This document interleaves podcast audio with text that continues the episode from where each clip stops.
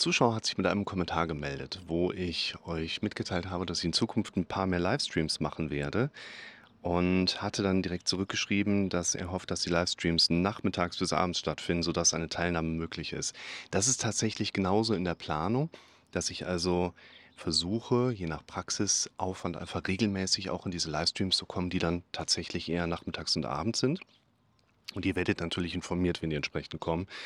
Und er schreibt dann, ich hatte schon einmal die Frage unter einem Video von dir gestellt, die du auch beantwortet hattest, mit Links zu zwei weiteren Videos, aus denen ich mir die Antwort aber leider nicht herausspicken konnte. Daher wiederhole ich meine Frage nochmal hier. Ich lese es deshalb mit vor, damit ihr für euch nochmal mitbekommt, hey, ihr könnt gerne eure Fragen, die ihr habt, unter den Kommentaren posten. Ihr könnt mich auch direkt anschreiben. Ich habe in der Regel immer in einem Kommentar oder in der Videobeschreibung meine Kontaktmöglichkeiten auch verlinkt. Die Internetseite ist verlinkt, da geht da drauf, steht alles weiter drauf. Könnt ihr mir direkt über WhatsApp schreiben, per Mail schreiben und euch da entsprechend melden. Und ich finde es absolut in Ordnung, dass wenn ihr mal eine Frage habt und ich reagiere dann darauf, in Form von einem Video, in Form von Kommentaren, in Form von Videolinks, die ich dann entsprechend rüber schicke, und ihr kommt damit nicht zurecht, ja, dann schreibt das nochmal genauso. Ne? Wartet da nicht ab, lasst keine Zeit verstreichen, meldet euch. Und deshalb nehmen wir hier die Frage mal gerne mit rein. Wie passt es zusammen, dass das Gehirn, also Unterbewusstsein und Verstand, grundsätzlich keine Veränderung wünscht, da bisherige Verhaltensmuster zumindest das Überleben gesichert haben, aber zeitgleich gefühlt unendlich viele Symptome hochgibt, um darauf hinzuweisen, dass Dinge im Leben geändert werden müssen? Es kommen noch zwei weitere Blöcke. Wir gehen aber mal gerade Schritt für Schritt vor, weil ich diese Frage ganz spannend finde. Ich wiederhole sie nochmal. Wie passt es zusammen, dass das Gehirn, das ja keine Veränderung wünscht, die bisherigen Verhaltensmuster, die das Überleben gesichert haben, aber zeitgleich entsprechend viele Symptome hochgibt, um darauf hinzuweisen, dass Dinge im Leben geändert werden müssen? Also wie passt es zusammen, dass Dinge im Prinzip so bleiben sollen, wie sie sind, aber trotzdem symptomatisch begleitet werden? Ich finde, dass hier verschiedene Perspektiven mit anzuknüpfen sind. Dazu gehört, dass wir, glaube ich, zu oft von uns Menschen oder vielleicht auch von unseren Vorfahren ein zu romantisches Bild haben. Wir verromantisieren die Steinzeit, könnte man sagen. Es gibt ja auch viele Argumentationsführungen im Sinne von, ah, unsere Steinzeitvorfahren, die haben sich hauptsächlich von fleischlichen Produkten ernährt und trotzdem sind wir heute da, also muss das ja gut sein. Der korrelative Zusammenhang, dass wir heute leben, ist eine Korrelation, dass deren Fleischkonsum dazu geführt hat, dass wir heute da sind. Aber der Kausalzusammenhang besteht eher darin, dass unsere Vorfahren sich vielleicht sehr stark von Fleisch ernährt haben. Es gibt aber auch viele Hinweise, die eben die pflanzliche Protein- und Nahrungsversorgung mit aufzeigen. Nur der Kausalzusammenhang ist, dadurch, dass unsere Vorfahren ziemlich oft, ziemlich krank, ziemlich früh, ziemlich unangenehme Tode gestorben sind, aber es geschafft haben, sich vorher noch zu reproduzieren, gibt es uns heute. Das heißt, uns gibt es nicht deshalb, weil die Dinge, die unser Kopf und unser Körper so machen, immer gut sind. Es gibt uns auch deshalb heute, weil viele Dinge, die für den Menschen sehr unangenehm sind, aber trotzdem irgendwo einen Überlebensvorteil gegeben haben. Und was der Zuschauer hier anspricht, ist etwas, was ich im Moment euch unter dem Begriff des Konsistenzprinzips auch näher bringe. Das heißt, unser Kopf möchte gerne immer konsistent bleiben, also er drängt dazu, dass wir die Dinge so machen, wie wir sie bisher auch gemacht haben, weil scheinbar war das ja entsprechend vorteilhaft, sodass wir damit überleben konnten. Sonst könnten wir uns darüber ja gar keine Gedanken machen. Das heißt, wir leben Konsistenz, dann nachher vor allen Dingen in Form von Widerstand. Mein Gehirn wird mir immer wieder Abwehrmechanismen geben, Widerstände aufzeigen, wenn ich was Neues ausprobiere, wenn ich was anders machen möchte, wenn ich mich anfange, mit meinen eigenen Gedanken zu beschäftigen, wenn ich mir überlege, wo ich vielleicht Unterschiede einbauen kann, um auch von negativen Gedanken wegzukommen. Das wäre dieses Konsistenzprinzip. Ist das gut oder ist das schlecht? Ich denke, ein Punkt, über den wir gleich noch stolpern werden, ist, dass es in uns keine eigene zweite Identität in dem Sinne gibt. Also unser Kopf möchte nicht das oder jenes. Wir können interpretieren, dass das, was unser Kopf da so macht, aus unserer Logik heraus vielleicht für unser heutiges Wohlgefühl kontraproduktiv ist. Aber unser Kopf geht ja nicht hin und denkt sich das im Hintergrund aus. Was bedeutet hier für uns? Wie kann das zusammenhängen? Er gibt mir Symptome hoch, um mich darauf hinzuweisen, dass Dinge im Leben geändert werden müssen. Das ist genau dieser Punkt. Glaube ich nicht. Ich glaube nicht, dass unser Körper uns mit unserer Symptomatik etwas sagen möchte, weil das bedingen würde, dass in uns diese zweite Identität ist, die jetzt sagt: „Okay, ich mache mal dieses Symptom, damit mein Chef hoffentlich versteht“ das ist die Frage, ist der Kopf der Chef oder sind, ähm, wir der Chef in dem Zusammenhang, ne, und eigentlich eher so die Untergebenen unseres Be Unterbewusstseins. Ich glaube nicht, dass da diese zweite Identität ist. Das heißt, unser Körper will uns auch nichts sagen. Es gibt eine Betriebswärme, die kriegen wir mit, ja? Das heißt, Kognitiv-Dissonanz-Prinzip ist ja eines der psychologischen Effekte, an denen ich hauptsächlich arbeite. Immer wenn du etwas erlebst, wo auf deiner kognitiven, also mentalen, gedanklichen Ebene eine Dissonanz für dich spürbar wird. Du machst einen Job, den du nicht machen möchtest, du bist an einem Ort, an dem du nicht sein möchtest, du erlebst ein Wetter, was du nicht haben möchtest und es ist immer diese Dissonanz da. Dann wird unser Kopf, unsere Psyche entsprechend auch in irgendeiner Form reagieren. Das ist im Prinzip der Hintergrund von den meisten Panikstörungen, dass wir im Alltag eben auch Dinge erleben, auf die Suche gehen dürfen: „Wo bin ich in einer ständigen Dissonanz?“ Und im Umkehrschluss ist das Erlebte Kongruente, die Kongruenz, die wir haben, natürlich ein Bonusfaktor da drin, 'n Plusfaktor da drin. Ich bin da, wo ich sein möchte. Ich erlebe das Gefühl, ich bin gerade hier, es kommt irgendein Ablenker rein und ich denke so: „Nein, genau das ist gerade das Richtige in meinem Leben.“ Und das kommt vom Gedanken her meistens nicht von alleine. Da muss ich dran arbeiten, da muss ich darauf hinarbeiten, um diese Gedanken bewusster zu erleben. Bleiben wir in dieser Warteposition, na ja, ich gehe in Therapie und lass mal meinen Therapeuten machen und warte mal ab, bis ich in den Bergen sitze und das Gefühl habe, hier möchte ich gerade sein. Das wird wahrscheinlich nicht kommen. Daran musst du selber aktiv arbeiten. Gefühle sind nicht bedingungslos da. Gefühle bauen darauf auf, was für Gedanken vorher da waren. Wir müssen lernen, diese gedanklichen Ebenen stärker einzu reinarbeiten quasi. Wie passt das zusammen, dass unser Gehirn sich nicht verändern möchte, aber Symptome gibt, um uns hinzuweisen, Dinge im Leben zu verändern? Ich würde vielleicht weniger in die Richtung denken, inwiefern passt das zusammen, sondern erst mal aufzeigen wollen, es ist ja so. Also, dein Kopf gibt ja an der einen Stelle die Dinge mit hoch und an der anderen Stelle die Dinge mit hoch und unser Kopf sitzt am längeren Hebel. Das heißt, wenn wir jetzt herausfinden, das ist ja unlogisch, würde unser Kopf damit trotzdem weitermachen. Und ich glaube, wenn wir in diese Richtung gehen und sagen: „Wie passt das zusammen?“ Dann vor allen Dingen, weil unser Kopf dann nicht eine Absicht verfolgt. Er gibt dir Symptome, die du lernen kannst, für deine Situation gescheit zu interpretieren und zu deuten. Aber du kannst da nichts erkennen und es dann richtig machen, so nach dem Motto. Du kannst anfangen, deine Dissonanzen herauszuarbeiten. Wo erlebst du Gedanken, Ängste, Befürchtungen, Bewertungen, die letztlich immer wieder 'n negatives Gefühl mit auslösen?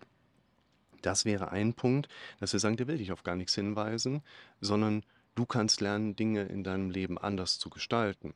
Und vor allen Dingen musst du davon wegkommen, auf die Suche zu gehen, was will dir dein Kopf sagen? Was will dir dein Körper sagen? Ja, also noch mal auf 'n Punkt formuliert, dein Körper und dein Kopf wollen dir nichts mitteilen, weil es keine eigene Identität gibt. Aber du kannst lernen, die Signale deines Körpers sinnvoll zu interpretieren, sodass du dein Leben daran anpassen kannst, sodass du dich wohlfühlst. Das ist durchaus möglich. Und die zweite Frage, die baut nämlich ganz stark mit darauf auf. Ich tue mich häufig schwer zu unterscheiden, ob ein Symptom gerade pünktlich kommt, um mich darauf hinzuweisen, dass gerade diese Sache, die ich mache oder erlebe, eines der zu verändernden Dinge ist, oder ob die Symptome auch mit Zeitversatz kommen. Vermutlich ist beides der Fall, aber oft ist es dann für mich irreführend, dass in einer Situation, in der ich mich wohlfühle, plötzlich so ein kurzes, starkes Schwindelgefühl einsetzt und mich aus der Bahn wirft. Mir ist es schwer, mich davon nicht beirren zu lassen und die folgenden Tage und Stunden entsprechend beeinträchtigen zu lassen. Auch hier, 'n Schwindelgefühl ist kein Zeichen, dass etwas falsch läuft. 'N Schwindelgefühl kann vielfältige Ursachen haben. Die häufigsten sind vor allen Dingen, dass du darauf trainiert bist, 'n Schwindelgefühl wahrzunehmen. Vielleicht bist du auch darauf trainiert, dass grade, wenn es dir gut geht, dein Kopf den Gedanken sehr stark antrainiert hat, auf die Suche zu gehen, ob nicht doch 'n Symptom da ist. Und 'n Schwindelgefühl hier aus diesem psychogenen Bereich heraus hat sehr oft etwas damit zu tun, dass nicht unbedingt der Schwindel organisch messbar da ist, sondern es reicht, an den Schwindel zu denken. Selbst ein Gedanke an den Gedanken reicht schon aus, dass wir Schwindel erleben. Und der Schwindel ist damit eine quasi antrainierte Einheit im Rahmen deiner selektiven Wahrnehmung und da, weil du daran denkst. Und deshalb ist der Schwindel kein Zeichen, dass du grade etwas falsch machst. Und dieser Schwindel, um jetzt ganz konkret zu werden, der wird dich wahrscheinlich auch nicht aus der Bahn werfen. Was dich aus der Bahn wirft, sind die Gedanken, die in diesen Situationen sinnflugartig auf dich drauf platzen einmal und dich dann entsprechend so aus der Bahn werfen können. Fangt an, hier an diesen Punkten sehr genau zu hinterfragen, was ist in der Situation eigentlich gerade für mich präsent.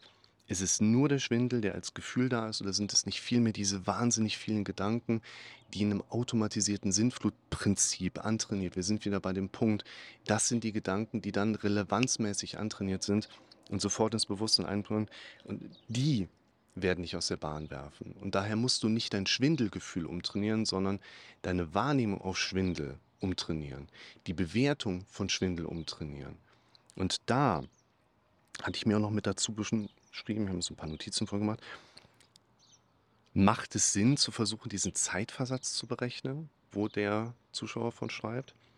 Es ist ja auch hier wieder dieser Punkt, dass aus, dem ersten, aus der ersten Komponente heraus die Unterstellung lautet, mein Kopf und mein Gehirn haben eine eigenständige Arbeitsweise und ich muss raten, und mit etwas Glück liege ich richtig, dass ich herausfinde, was will mir mein Kopf oder mein Körper damit sagen.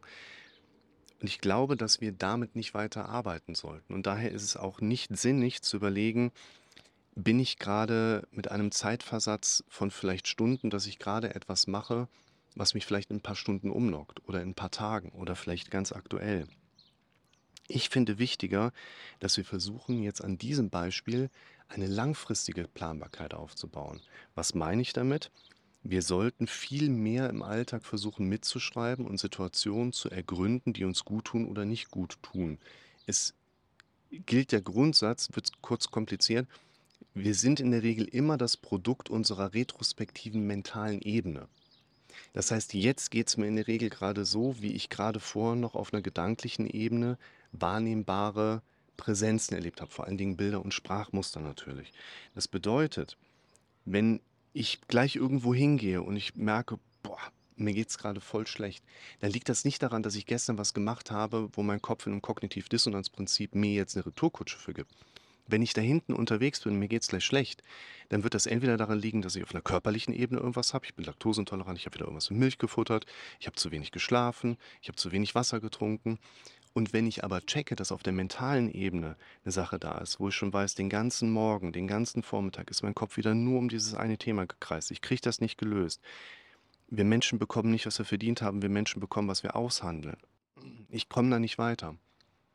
Dann ist nicht das, was gestern war, das, was gleich. Ja, ich glaube, du verstehst, was ich meine, sondern wir müssen versuchen, eher in einem engeren Radius zu bleiben. Nicht, was war letzte Stunde, letzter Tag, letzte Woche, sondern was beschäftigt mich gerade jetzt die ganze Zeit. Deshalb weniger zu versuchen, diesen Zeitversatz zu vermitteln, sondern eher hingehen und sagen, ich versuche alles, was mich im Alltag die ganze Zeit im Moment beschäftigt, mal zu erfassen, meine Baustellen herauszuarbeiten und wirklich mal an diesen Baustellen zu arbeiten.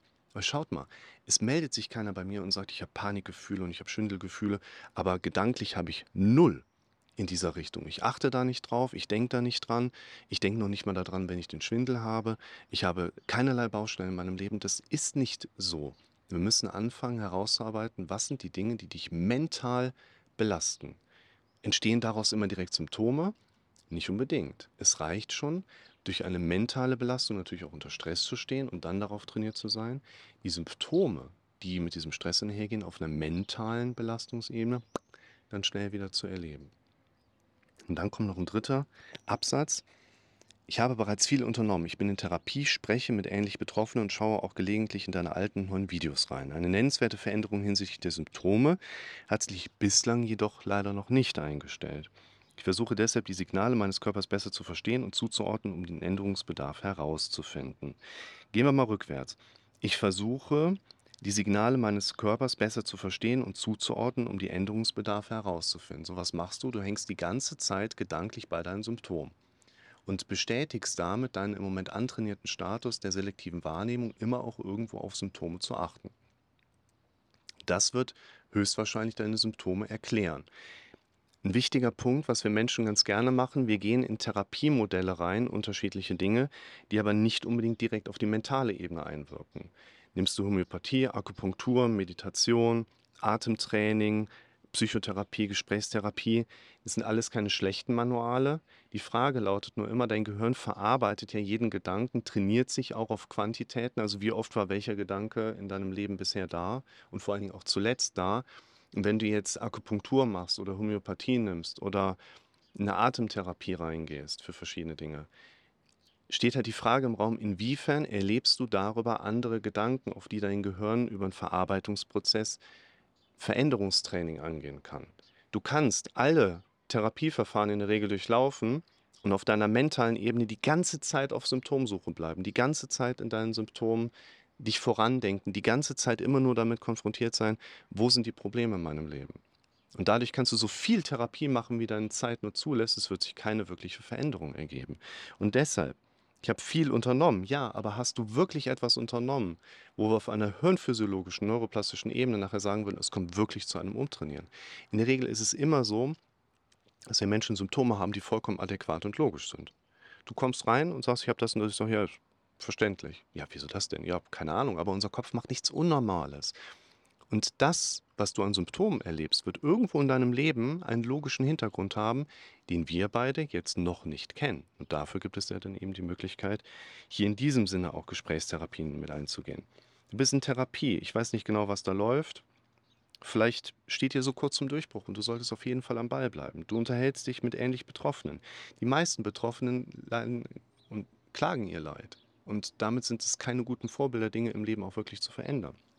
Und das finde ich auch gerade nochmal wichtig, dass man an der Stelle sagt, wenn jemand mehr als drei Menschen von seinem Problem erzählt, dann will er in der Regel keine Veränderung, sondern Aufmerksamkeit.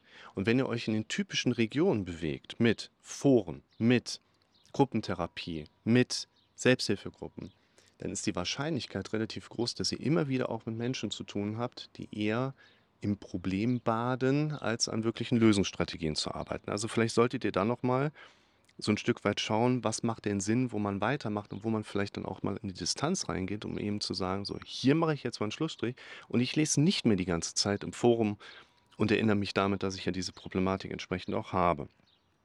Und die nennenswerte Veränderung hinsichtlich der Symptome, ganz kurz noch zum Abschluss, kann sich auch nicht einstellen, wenn ich aber trotzdem meinem Gehirn den Trainingsstatus immer noch sich jeden Tag auch so rekronifizieren lasse. Schaut euch mal das Video an zum Thema So kommst du aus der Chronifizierung raus. Geht an meinem Kanal, da gibt es eine Suchfunktion oben in der Leiste. Klickt auf die Lupe und gibt Chronifizierung an oder Chronifizieren. Dann kommt ihr zu diesem Video. Um hier an diesem Punkt eben auch mal daran zu arbeiten, ganz konkret, es geht in der Regel immer nur um das Gleiche. Dein Gehirn schmeißt dir den Gedanken mit rein. Du sagst, nein, stopp, da gehe ich jetzt nicht weiterhin. Lenk dich auf was anderes hinzu. Das kann alles sein. Aber am meisten macht es eben immer noch Sinn, sich auf Dinge hinzuzulenken, die den eigenen Zielen entsprechen. Das erzähle ich übrigens in einem Video zum Thema, so kannst du negative Gedanken und Verhaltensmuster loswerden. Müsst ihr auf meinem Kanal mitsuchen. Also hier sehe ich unterm Strich eher noch viele Belege dafür, warum jemand die ungeliebten Symptome hat, als dass er sie loswerden würde. Also auch hier möchte ich mal ganz viel Mut machen. Ich will ja keine Fehler aufzeigen. Ich will dir Mut machen und dir sagen, du kannst die Veränderung definitiv schaffen. Wir müssen uns vielleicht nur mal gerade komplett ausziehen an dieser Stelle, einen Seelenstriptease machen und sagen, ja stimmt, ich mache eigentlich Dinge, lasse Dinge zu, sodass es eher erwartbar wäre, dass das Symptom noch da ist, als dass es sich wirklich beobachtbar verändert. Achtet auch auf eine Sache was unser Kopf im Automatismus unheimlich gerne macht, ist etwas, das nenne ich im Moment and Proof. Wir wenden etwas an und überprüfen, beziehungsweise unser Kopf überprüft im Automatikmodus, ob es funktioniert hat. Du gehst in Therapie, du gehst aus der Therapie raus, okay, hat es funktioniert? Ich suche nach meinem Symptom, ist das Symptom ist noch da, okay, es hat nicht funktioniert. Apply and Proof, meistens sogar zeitgleich. Also achtet mal in eurem Alltag darauf, ob euer Kopf immer wieder, wenn ihr überhaupt ins Verändern kommt, über den Widerstand hinaus auch in dieses Apply-and-Proof-Modell geht. Also versucht zu überprüfen, ob etwas funktioniert hat. Wir sollten Dinge nicht machen, weil wir einen direkten Effekt erwarten dürfen, weil so funktioniert unser Kopf nicht. Wir sollten Dinge machen, weil wir für uns etwas herausgesucht haben und einen Plan aufgebaut haben, mit einer Sache mal am Ball zu bleiben. Zum Beispiel bei den Dingen, die ich dir heute in dem Video mitgegeben habe. Insofern danke nochmal für die Nachricht. Bleibt am Ball, schreibt in die Kommentare, was eure Fragen angeht. Wir werden ja bald mit mehr Livestreams hier auch durchstarten und werden uns da noch viel intensiver um eure Situation kümmern.